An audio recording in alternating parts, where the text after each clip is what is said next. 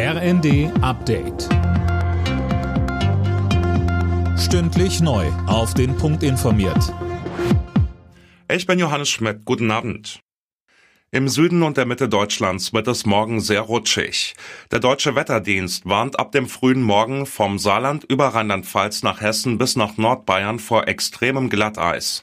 Im Westen wird auch starker Schneefall erwartet, der für schlechte Sicht sorgen kann. Florian Engelmann vom DWD. Schlimmer könnte tatsächlich eher der Eisansatz werden, der nicht nur sich an der Vegetation, sondern auch an allen möglichen Gegenständen, zum Beispiel auch an Oberleitungen festsetzen kann. Also da kann es doch auch mal hier und da einen etwas dickeren Eispanzer geben. Nach den Bauernprotesten läuft jetzt der Versuch, die Wogen zu glätten. Am Donnerstag wollen die Ampelfraktionschefs mitteilen, wo und wie sie den Bauern entgegenkommen könnten. Bundeslandwirtschaftsminister Özdemir hat vor allem die Union aufgefordert, sich konstruktiv an der Lösungssuche zu beteiligen. Der Bundestag wird sich übermorgen in einer aktuellen Stunde mit dem Treffen von Neonazis, AfD-Politikern und anderen in Potsdam beschäftigen.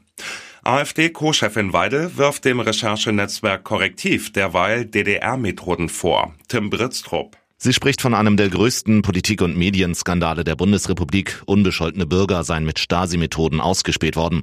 Gleichzeitig hat sie einen ihrer engsten Mitarbeiter gefeuert, weil er an dem Treffen teilgenommen hat.